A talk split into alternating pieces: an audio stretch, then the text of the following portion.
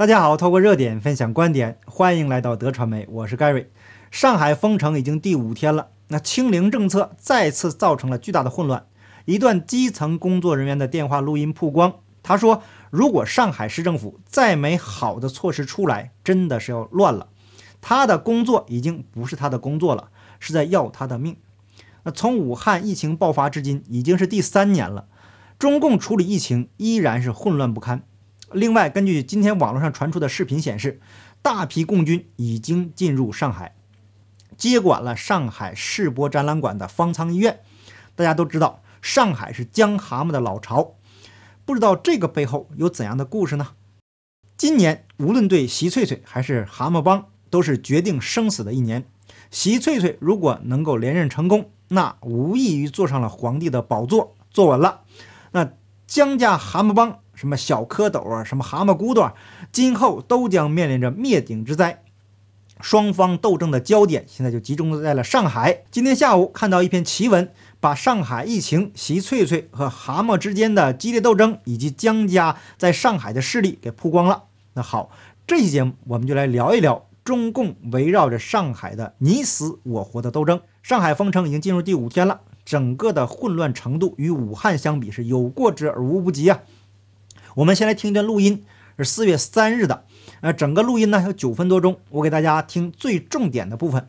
呃，如果您想要听全部的录音呢，请到我的 Telegram 频道，链接在说明栏。那么现在就是天下大乱了，上海就是就就没有王法，就没有没有公公平，没有那个什么警察，没有公平。政府再没有好的措施出来，真的是要乱了。我在这边虽然是居民区的书记，我也就这句话，真的，我也对我那么大的精神压力。我我实在是没有办法，我我现在门也不敢开。对，我大人就算了啊，对啊，我还有小小朋友，我我我怎么办？我该怎么办？我一幢楼里面一共十户人家，七幢人家都有问题，我该怎么办？你说我，小姑娘，我家里也是一个人在家，也没人管他，我也就是扔掉了家庭来这里工作，我也需要上面有好的政策来给我，我可以对居民有交代，现实是没有。知道吧？没有，这个工作让我身心疲累，心跳一百多次，我根本也做不下去。我跟领导讲，我无能为力。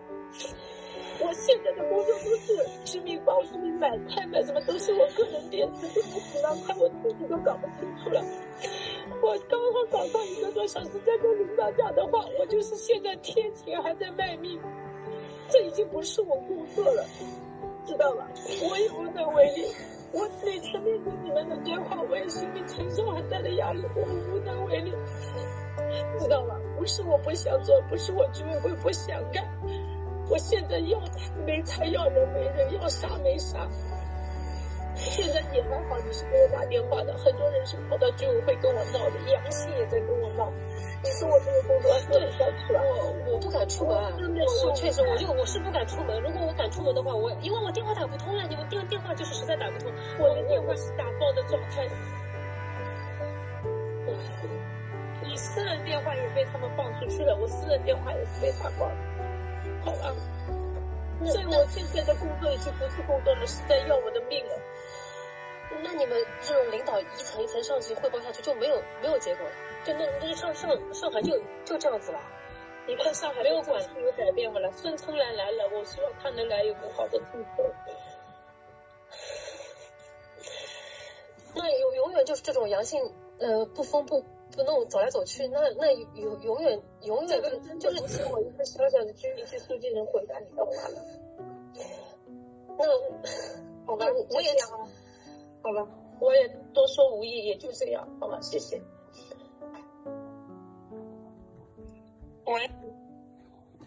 这段录音中的两个女人呢，都已经崩溃了，因为中共的黑箱操作，我们不清楚上海疫情的全貌，只能通过基层的情况来推断。那现在世界各国都在逐步的开放，只有中共国还在搞这个清零政策，还在内行指导外行。实际上，疫情对于习近平并不是最重要的，真正重要的是今年他能不能取得连任，做到死。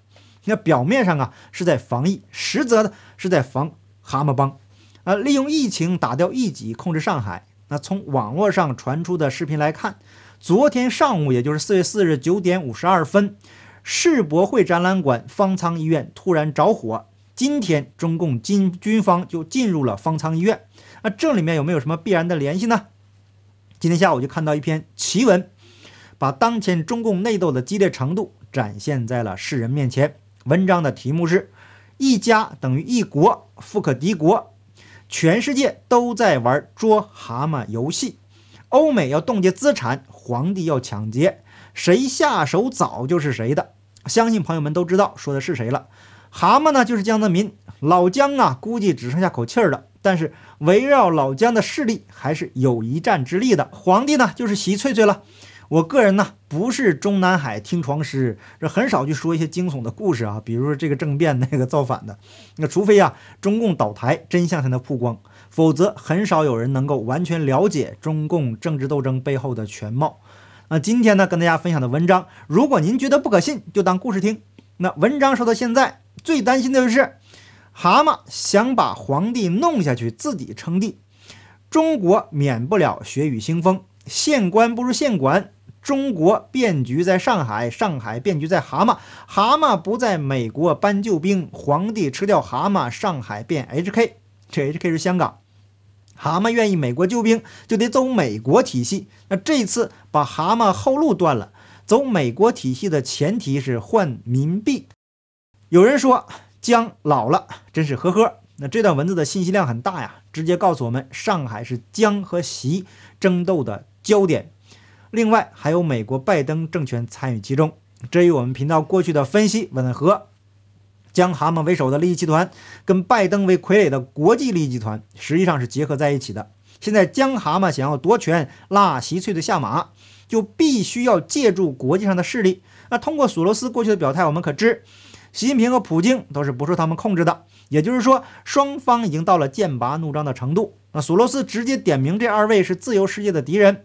那当然，索罗斯所指的这个自由世界啊，是不是真的自由世界，那就是另外一个话题了。文章告诉我们，江蛤蟆家族想要得到援助，今后就必须得走美国的体系。那这样做呢，即使江家为代表的利益集团最终能够赢得权力，也会成为傀儡。文章说。李嘉诚一个江家的狗买了半个英国，你就知道江家在上海份额了。这段文字解释几年前李嘉诚在习刚上台就跑路的故事。那过去我还专门做了节目，用做股票举了例子，会买的就不如会跑的。这样看来呀，这个李嘉诚是得到江家的受益啊，把大部分资产转移到英国，避免了马云、马化腾的命运。文章接着说。徒子徒孙多得很，哪个国企民企不是他家的股份？电信、移动、联通、科技、医疗、医药、医院、便利店，上海人买一瓶水都有他家都有收入，还不算挖地球资源的。上海整个三分之一的利润都进了他家了吧？各行各业他家都是背后老板。就和香港的四大家族一样的，上海是江最大股东，整个上海至少三分之一给他家打工，都是他家员工，那剩下的是合作关系，连一瓶水呀都不放过。房地产、股市，所有都是他家的，那他就是躺在那里，他不发话，谁敢动？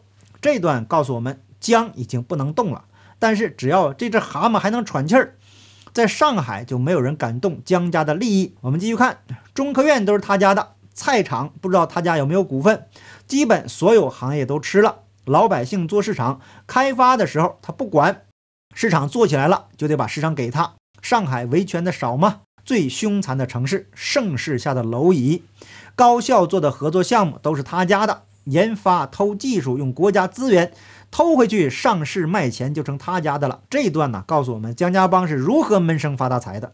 江泽民过去怼记者的视频，很多人都看过，说闷声发大财，too young too simple。呃，只要对蛤蟆稍有了解的朋友都清楚，英国被江家狗李嘉诚据说拿下，半个香港金融中心也是江家，结果被习搞了，挪到新加坡，结果新加坡李成了江家走卒。那英国、上海还有新加坡可都是金融中心呐，你说他家有多少钱？放弃权力能保住利益吗？他能不想做皇帝吗？能不派新加坡里出差白房子一周游说美国不要制裁 CCP 吗？富可敌国，这哪里是富可敌国呀？人家就是国。老观众都知道，盖瑞在新加坡。最近呢，我国总理李显龙确实去了美国。这个新加坡在对抗俄罗斯的问题上啊，表现得非常勇敢呐，是可圈可点。难道这个去美国还有特殊的任务不成吗？那就当故事听吧。真实的情况呢，就不妄加猜测了。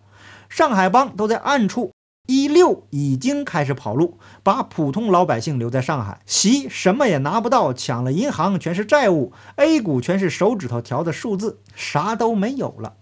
留下一座空城，除了嗷嗷待哺的百姓，老姜家给老习家上演了一座现代版《空城计》，加治着一个现代化城市上海，加债务违约、产业链死光、房地产崩盘、粮食危机。那对于老习家来说，封城是解决问题唯一办法，要不然老百姓搬着小板凳去市政府门口坐着了。那上海被洗劫一空以后，把所有的矛盾。留给了窑洞派，习输一局，但是应该有反攻的时候，到时候习在明，姜在暗，江还是老的了。最后这段话告诉我们，姜家帮从一六年开始转移资产了，李嘉诚就是一个信号，这也解释了最近几年中国人在海外遭遇的问题，国内的资产很难转移出来，监管政策是越来越严。而在习动手的时候已经晚了，大老虎该跑的早就跑得差不多了，剩下的都是小鱼小虾。那习翠翠一番猛如虎的操作以后，啥都没拿到，银行全是债务，房地产都是泡泡，是粮食都是渣渣。那上海虽然表面上光鲜亮丽，实际上就剩下一座空壳。不过粮食危机的问题呢，我个人不太认同。那从二零一九年呢，中共就开始超额买粮食，有人说是执行中美贸易协议。我个人呢不大认为不大可能。那当初习翠翠刚刚跟川普总统签署了合约，墨迹还没干呢，就开始赖账。我过去形容啊，这就是排泄物刚出来，直接给做回去了。对，就这么恶心。你要是在用餐的话，我只能说声抱歉了。那这么恶心的事情都能做出来，难道他会履行合约吗？这不是笑话吗？习虽然治国无能，但是整人有数啊。那就算再蠢，他也清楚，如果大部分老百姓都没饭吃了，那他的政权也玩完了。这就解释了中共最近两年粮食进口量暴增的原因。当然了，还有另外一个方面的原因，有可能啊是他提前知道俄乌战争。但是有鉴于普京对翠翠的态度呢，这样的可能性有，但是不大。当然啊，这也只是我个人一家之言。那这篇文章最后呢，还在给蛤蟆脸上贴金，什么姜还是老的辣。那估计这老蛤蟆连眼珠能不能动都是问题。他现在只不过是利益集团的一个象征。这次习翠翠封锁上海滩的真实目的，很可能是借助封城彻底解决江蛤蟆在上海盘踞的势力。有人在推特上发布了这样的消息：庆丰帝打算借防疫一举端掉长者老巢。